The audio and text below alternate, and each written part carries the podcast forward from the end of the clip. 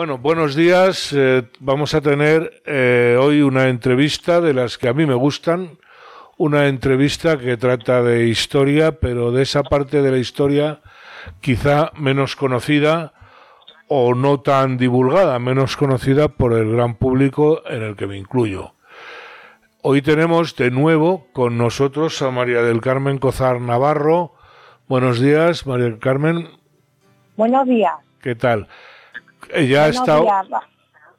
Sí, ella ha estado en otro. Antes que nada, perdona, Enrique, antes que nada quiero agradecer la invitación en esta, a esta, en esta cadena que siempre me gusta, con la que siempre me gusta colaborar. Para mí es un placer. Pues muchas gracias y el placer es nuestro, porque realmente merece la pena las cosas que nos cuentas. Eh, la otra vez estuvimos hablando eh, de la trata de esclavos, de esclavos africanos, una vez que se abolió en, en tu libro La Horca del Atlántico, que es un libro que, que bueno, que recomendamos a todo el que pueda leerlo, porque además es muy ameno, no, aunque sea un libro de historia, es un libro que se lee casi como una novela, entonces no dejen de leerlo. Y ahora estás trabajando en, en otro tema que los culíes. ¿Qué son los culíes? Eh, bueno, la palabra, el término culíes se utilizaba en, en sentido peyorativo para denominar a los colonos chinos de un estatus social muy bajo y era una mano de obra no cualificada, sobre todo eran trabajadores para la agricultura. Y estos culíes eh, van a formar parte de las migraciones mm, chinas eh, que van al, al, Caribe, van también a Estados Unidos y van también a América del Sur, sobre todo a Perú. Muy bien, vamos a ubicarnos, estamos en la época vamos a hablar en la época de Isabel II, realmente a mediados de, del siglo XIX. El, eh, negocio del azúcar y el negocio del café está en alza, con una competencia tremenda entre españoles e ingleses, sobre todo los ingleses, iban captando mercado. Y la misma palabra culí está tomada del inglés, creo, ¿no? Sí, sí. Es así, ¿no? Bueno, y entonces, ¿por qué empieza la, esa inmigración de culíes chinos? Las migraciones de, de, población china a América y, también a Filipinas, la zona del Caribe, eso se da desde el momento del descubrimiento de Filipinas y desde el siglo XVI, hay estas migraciones. Concretamente, el estudio mío se basa en la migración china, de culíes chinos, que se da a partir de 1847 y que va a durar hasta 1870 y que sobre todo eh, está motivada precisamente porque en esa época la persecución de, esclavos africanos por parte de los británicos era tan, tan grande que eh, se necesitaba mano de obra, se necesitaba brazos para trabajar en los ingenios del azúcar. Y además, por otra parte, existía entre las autoridades españolas de Cuba, existía miedo a la africanización, es decir, a que la población negra africana eh, fuera eh, iba iba cada vez creciendo. Y entonces era también un intento de blanquear la población que llegaba a Cuba. Y eh, es por esta razón que, los hacendados cubanos promueven el traer esta mano de obra china que, que, va a ser más barata, les va a salir más, más barata que la, que la esclava y mm, para, utilizarle, para utilizarla también eh, como trabajadores eh, agrícolas, también como trabajadores en las minas y también incluso como, eh, como empleados domésticos. O sea, vamos a, situarnos. Ha, habido dos hechos que, que fueron fundamentales. Uno fue la revolución haitiana, lo digo porque supongo que habría una preocupación con esa población negra efectivamente. Y otro fue eh, el acuerdo de Nankín. Todo el mundo hemos visto 50 en Pekín, una película fabulosa, pues ese acuerdo que llega, todo el mundo recordaréis que había un, un cónsul español allí metido y dentro de ese acuerdo pues los diferentes países europeos que estuvieron en esa pelea consiguieron varios consulados, ¿no es así? Sí. Bueno, el Tratado de Nankín, a partir de, la guerra entre británicos y, China, eh, la victoria de británica eh, va a dar lugar a la apertura de los puertos chinos al comercio británico y también al comercio europeo. Es la apertura de ese mercado tan importante del mercado chino a los europeos. Y a partir de ese momento la zona, esa zona, esa zona de Filipinas y toda esa zona se va a convertir en una zona mm, geoestratégica de gran importancia eh, porque se le va a posibilitar a los europeos hacer negocios con ese mercado que, es tan importante, con el mercado chino. Porque España consigue eh, varios consulados en, bueno, Xianmen, entonces era Emui, según cuentas tú en tu estudio, eh, consigue varios consulados desde donde puede embarcar estos trabajadores, estos culíes, que no eran esclavos. No, no, los contratos era, era un comercio legal. Lo que ocurre es que las condiciones de las contratas eran tan exigentes que realmente mm, eran tratados y eran tratados como, como esclavos. No había diferencia entre el esclavo africano y el, y el culíe, porque el contrato, eh, se estipulaba en el contrato que tenían que trabajar en los, en los ingenios, concretamente me estoy refiriendo a Cuba, pues por el, por el espacio de ocho años y se le pagaba un sueldo de, de cuatro, cuatro pesos y eh, de, esos, de, ese, de ese salario debían de pagar el, el viaje que se lo había pagado el naviero o el comerciante, el, el viaje, el traslado desde China a Cuba con lo cual eh, era importante, era, era dificilísimo que el colono chino se, liberara de esa de ese sometimiento que tenía, aparte que las condiciones laborales eran igual que la del africano, estaban sometidos a vejaciones, a maltrato, en fin, eh, eh, era una, una especie de semi-esclavitud o de esclavitud, no había diferencia con él africanos. Es verdad que los barcos no iban encadenados, como iban los, los africanos, pero mm, iban en unas condiciones, eran transportados en los buques en unas condiciones muy vejatorias y eh, el mar.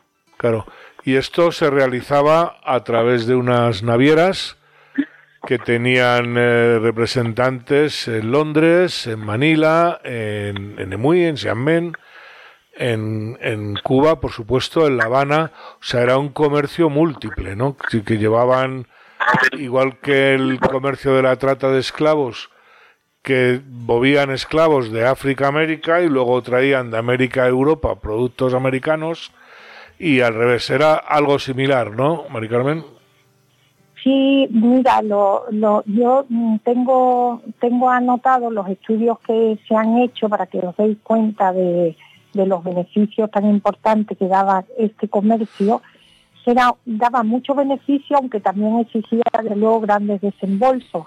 Entonces, para, como un ejemplo, un barco de 500 culíes requería una inversión promedio de 30.000 a 50.000 pesos, con un promedio de beneficio de 100.000 a 120.000 pesos. era buen negocio. Lo que, lo que era una ganancia fantástica en, en ese momento era un, comercio también muy arriesgado porque la travesía era, era muy dura, había mucho riesgo de motines porque los, los colonos chinos se amotinaban contra la tripulación del barco y eh, también había naufragio, decía que el riesgo era, era muy grande. Entonces sí que sí que es verdad que tenemos documentados los, los motines que hubo en los en los barcos, porque del maltrato, la el trato vejatorio al que eran sometidos, eso hacía que, el colono se, se levantara y se organizara y, tengo tengo precisamente la última el último estudio que he hecho es de esos motines que se dan a bordo de los de los buques. Tú cuentas un caso que a mí me llama mucho la atención, que es el de un capitán que no quiere abastecerse de agua, a pesar de que había casos de deshidratación en, eh, a bordo, y este señor pues eh, se niega a parar, se niega a atracar en un puerto a, abastecerse de agua, pues no sé los motivos, no algo realmente inhumano, no es una cosa eh, pues eh, salvaje. Y estos si cuentas que aproximadamente un 15% o un 16% de, de la gente embarcada no llegaba a términos, moría en el, Sí, había muchísimas, las tasas de mortalidad eran, eran muy, muy grandes. Mira, tengo aquí el caso de la barca Penélope, que es un, es un buque francés, que sale del puerto de Macao con destino al Perú llevando a 490 colonos. A los cuatro días de la salida se sublevaron unos 50 colonos mataron al capitán y al piloto en la cámara, a cinco hombres de la tripulación que se hallaban sobre cubierta, a un enfermo indefenso en su catre. El muchacho de cámara, despavorido, se tiró al agua, quedando solamente seis hombres ocupados en la guada, dos maniobrados en la verja, el médico y el intérprete. Y los testigos describen con toda suerte de detalle la cruenta escena que presenciaron. Mutilado el capitán a machetazo con los de la cocina, le separaron la cabeza del cuerpo limpiando después de tanta carnicería el buque de tal manera sin que quedase traza de ella. Encerraron luego a la tripulación, quedando encubierta solo el timonero, al que amenazaban continuamente con un revólver para que le condujese a un puerto chino. Este es un caso, es un, caso tremendo. Eh, es que en, ocasiones, eh, a la hora de embarcarse en los puertos chinos, pues se embarcaban filibusteros y, piratas chinos que lo que, que lo que querían con la intención de apoderarse del barco. Entonces, eh, muchas veces estos levantamientos, estos motines estaban ya organizados, ¿sabes? Estaban organizados. Desde antes de la salida, claro. Claro, se apoderaban del barco, eh, mataban a la tripulación y se apoderaban del barco y de los tesoros, de las posibles mercancías que el buque, llevara. Entonces, era piratería pura, vamos. Si eso tú, tú, cuentas que hay un momento en que es muy difícil eh, eh, pues reclutar eh, chinos para embarcarlos porque los puertos donde se hace pues entre la población se va generando un rechazo imagino que se correría noticia de las condiciones que, estaban sufriendo, ¿no? Y tenían que irse a Hong Kong o a otros puertos a, reclutar. Sí, porque, porque claro, eh, las autoridades chinas eh, comienzan a, prohibir eh, esas migraciones porque por, ese trato vejatorio, date cuenta que la prensa la prensa en la segunda mitad del siglo XIX eh, comienza a describir toda, toda esta serie de motines y es como eh, una crítica constante ¿no? a, esta, a este tipo de migración que está propiciada por los británicos. Lo mismo que ocurre con, con el tráfico negrero.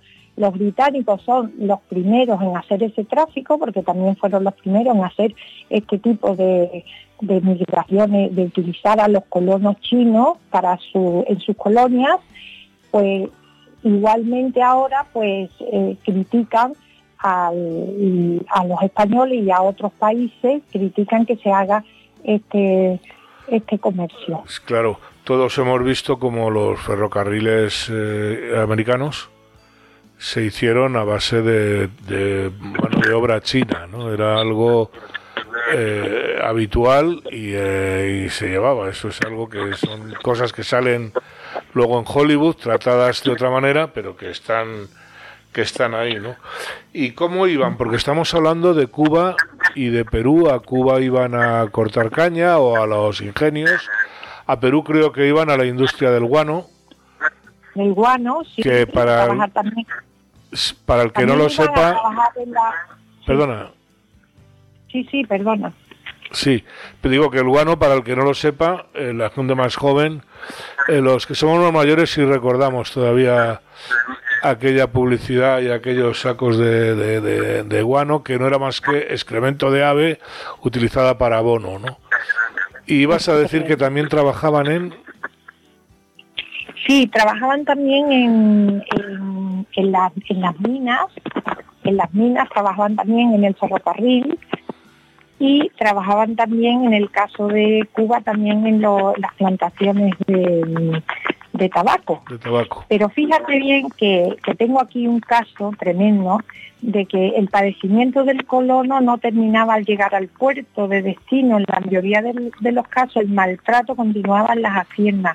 Un caso extremo de maltrato, esto, esto he cogido un documento del Archivo Histórico Nacional fue el perpetrado por un hacendado peruano en 1868. Comilla, había marcado con hierro candente a 48 colonos que tenía contratados. El suceso fue denunciado por el cónsul portugués en Perú y tuvo como consecuencia que el gobierno de Macao expidiera un decreto prohibiendo durante un tiempo la inmigración de chinos para el Perú. O sea que los marcaban como, como los animales. A, lo igual. Qué barbaridad. Y hay eh, y luego incluso algún colombiano también estuvo implicado, Tancón, eh, creo que es el nombre, eh, en este tráfico, ya más tardíamente, pero también está, o sea, se iba, digamos, corriendo el negocio, se veía tan buen negocio que se iba interesando gente que inicialmente no estaba en esto, ¿no? Claro, sí, eso eh, había realmente había una una red eh, desde los que contrataban, desde los hacendados de Cuba y Perú, pues ellos tenían a sus corresponsales y a sus a sus a sus colaboradores, digamos, ¿no? En los puertos chinos que eran los que reclutaban y se encargaban de hacer la, las contratas. Pero mira, yo es que mm, he tenido la suerte de, contar con los copiadores de carta, con la documentación interna de dos empresas que hacen este negocio, dos empresas españolas, una vasca y otra cántabra, ¿vale? Y entonces mm, cuando se denuncia, cuando se denuncia el maltrato, pues fíjate lo que dice el naviero vasco, que se llama José Matías lo que dice, le da, le escribe a sus corresponsales en China, que son los que están captando a los colonos, y dice que, mm, que, era importante que los barcos fueran provistos de médicos y de botiquín, mm, evitaran por todos los medios que estuviera a su alcance el embarque de hombres, de hombres extenuados, policios del opio, que generalmente van a sucumbir en el viaje desesperado por la, por la falta de la maldada droga. o sea que lo que le, ¿sabe? Intentan remediar los casos de amotinamiento, nunca reconocen el maltrato, ¿sabes? Sino que lo que dicen es Sí, sí, pero... que, para evitar el motín es necesario que en las expediciones haya un intérprete para evitar eh, malas, malas interpretaciones, mala comunicación, ¿sabes? Eso es lo que los documentos que tengo yo de los de los navieros. ¿Qué, eran, Ignacio Fernández, sí. Perdona, ¿qué eran los copiadores? Ah, los copiadores de, bueno, la documentación interna que tenían estas empresas navieras entre los libros tenían que tener por, por reglamento y por ley tenían que tener los libros de contabilidad para hacer los balances, pero también tenían los copiadores de cartas, eran unos libros en los que se copiaban las cartas que diariamente el naviero mandaba a sus corresponsales, a sus apoderados en los puertos de Asia, de América. Entonces ahí pues... Eh, digamos, era, la, fotocopiadora que había entonces. Sí, efectivamente, fíjate el trabajo que era copiar toda esa, un resumen de las cartas. Y entonces, claro, es una riqueza tremenda, ¿no? Porque ahí es donde realmente ves lo que en ese momento estaban sintiendo, ¿eh? porque el, el, naviero lo que pensaba, lo que sentía es de una, de una gran riqueza. Por ejemplo, Ignacio, Ignacio Fernández de Castro, que es otro, otro naviero con sede en Cádiz en Cántaro, que está dedicado también, dice que mm, él manifiesta su reticencia a realizar este tráfico humano por el riesgo de motín a bordo. Se reafirma en su postura a raíz de la sublevación de Chino que acontece en su fragata Encarnación, hablaba en 1860 al Perú con una expedición de Cuentanita con la Casa Ugarte y en esa revuelta habían muerto 80 chinos y varios de ellos habían resultado heridos. Entonces, Ignacio Fernández Castro, tras estos tristes acontecimientos, escribe a sus socios de Manila y les da instrucciones de abandonar el negocio pues considera que está haciendo un papel de negrero y ya es tiempo de dejar de oír hablar de desgracias de chinos. Da órdenes tajantes a la Casa de China para que no admita transportar colonos chinos con destino a Cuba ni al Pacífico, sea en comisión o en participación. Y dice, prefiero tener los buques vacíos. O sea, el hombre ya, claro, tenía un cargo de conciencia, claro. Efectivamente. Pero ¿qué es lo que pasaba? Que el buque, es que esto es, esto es un detalle muy curioso que, no lo estudia, que, que no, lo, no lo tienen en cuenta los, los, estudiosos del tema. A la hora de tomar una decisión económica, el naviero tenía que contar con los socios del buque, porque el buque normalmente no era propiedad del naviero, sino que el buque estaba dividido como si fuera una sociedad accidental entre varios socios, ¿vale? Por ejemplo, un buque, pues a lo mejor tenía 16 propietarios que participaban en la propiedad del buque, ¿me explico? Sí. Entonces, a la hora de tomar una decisión económica o empresarial sobre el destino que se le tenía que dar al buque, el naviero tenía que contar con la opinión de esos participantes de la propiedad del buque. ¿Comprende? Entonces vemos como Ignacio, a pesar de que se niega a hacer ese negocio, pues lo tiene que hacer porque los otros socios dicen, vamos a ver, si el negocio de coloniales está fracasando, no nos está dando beneficios, el único negocio que ahora mismo nos está dando beneficio es este, el de transporte de culí, pues tenemos que hacer eh, el transporte de culí, porque esta gente iban al negocio, ¿sabes?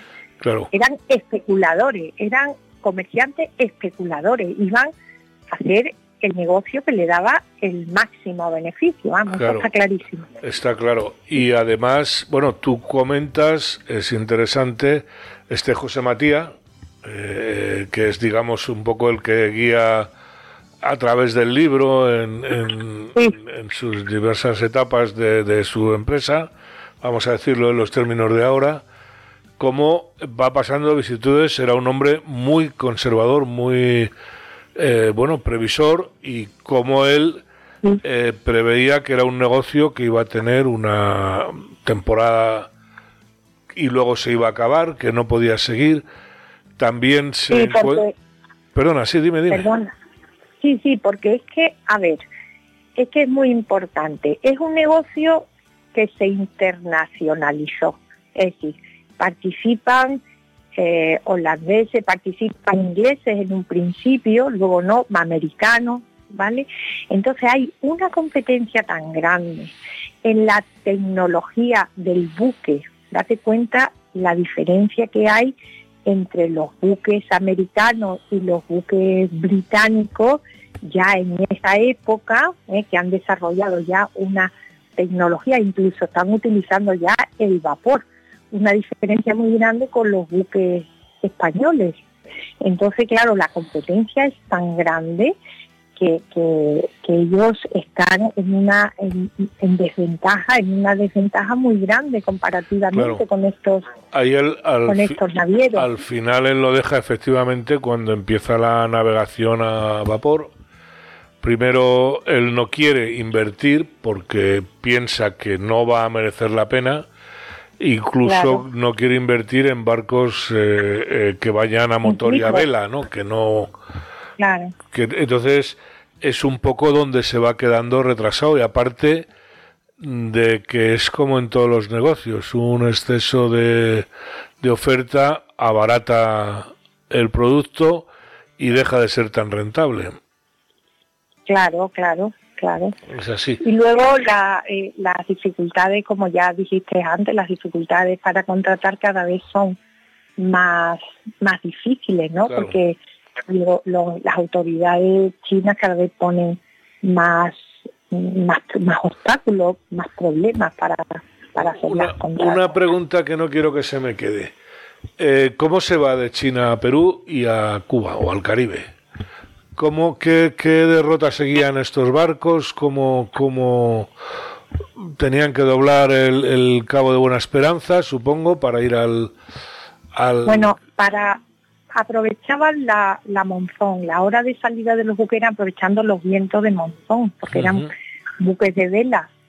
y, y, entonces para ir a Cuba era una, una navegación primero captaban a los colonos, embarcaban a los colonos en los puertos chinos.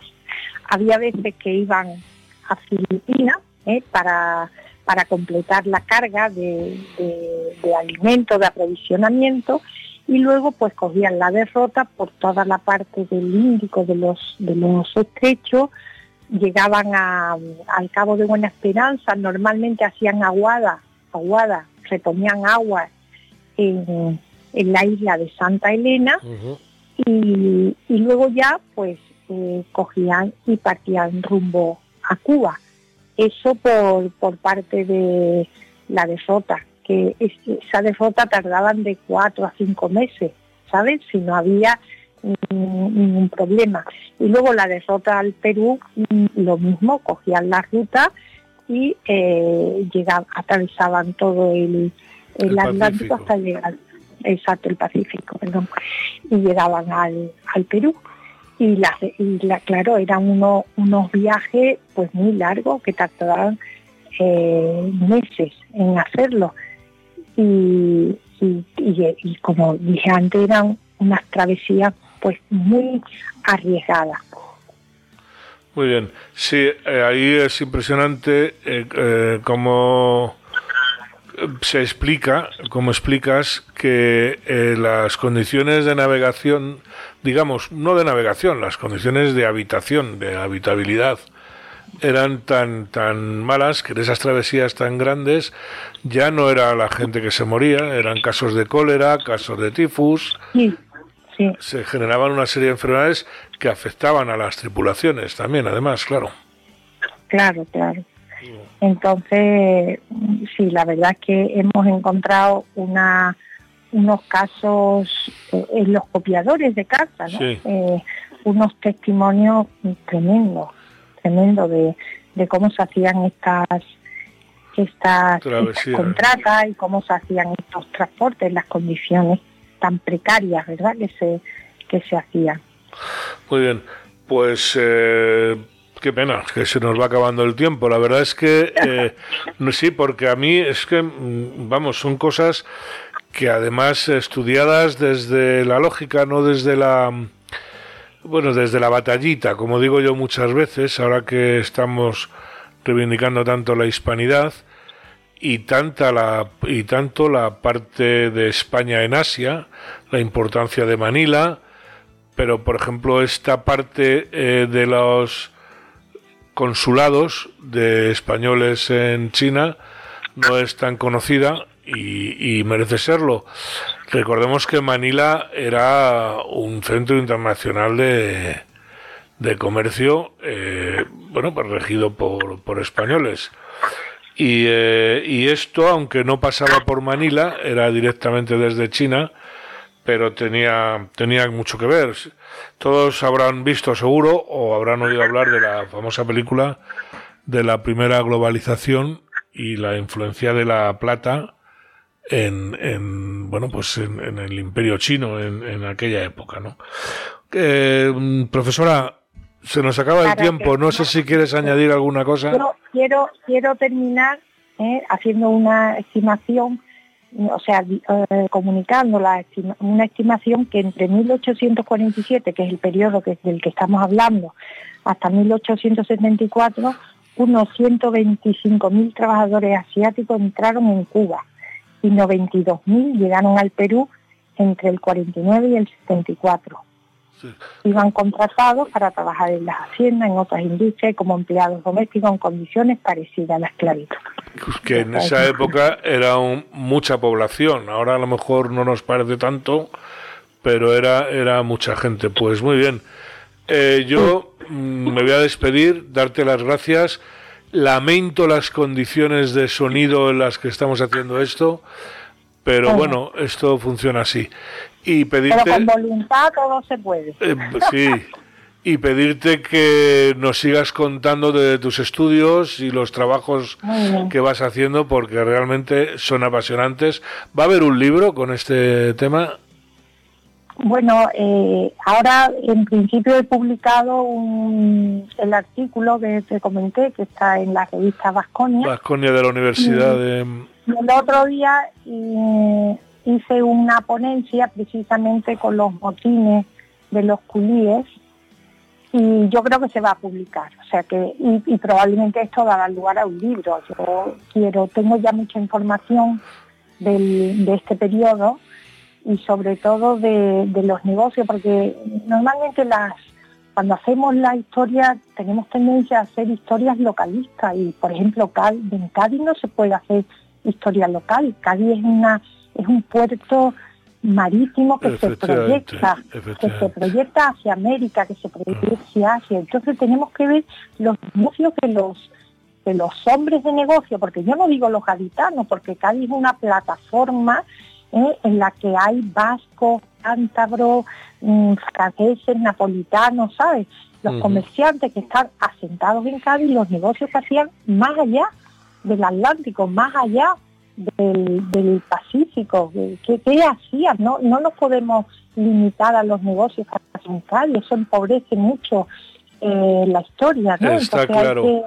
La importancia que ha tenido eh, plazas como Cádiz y alguna otra caso de Lisboa o incluso Sevilla, en el comercio internacional en aquella época que no debe pasar al olvido porque eh, no es gratuito que la historia de Cádiz sea la que sea, tiene, tiene sus motivos y son estos. Bueno, como digo, lamento mucho tener que cortar, pero esto es así. Y pedirte, por favor, que no te olvides de nosotros y que te dejes entrevistar alguna que otra vez. De acuerdo. Pues yo encantada siempre a muy disposición. Muy ¿eh? bien, muchísimas gracias. Pues, hacéis buen día, muchas gracias. Hasta luego. Bueno, y esto ha sido todo por esta semana. Eh, la semana que viene, ya mm, pisando el veranito y oliendo a playa, eh, cambiaremos, acabaremos, quiero decir. Y recuerden, asociense, pero no creen chiringuitos.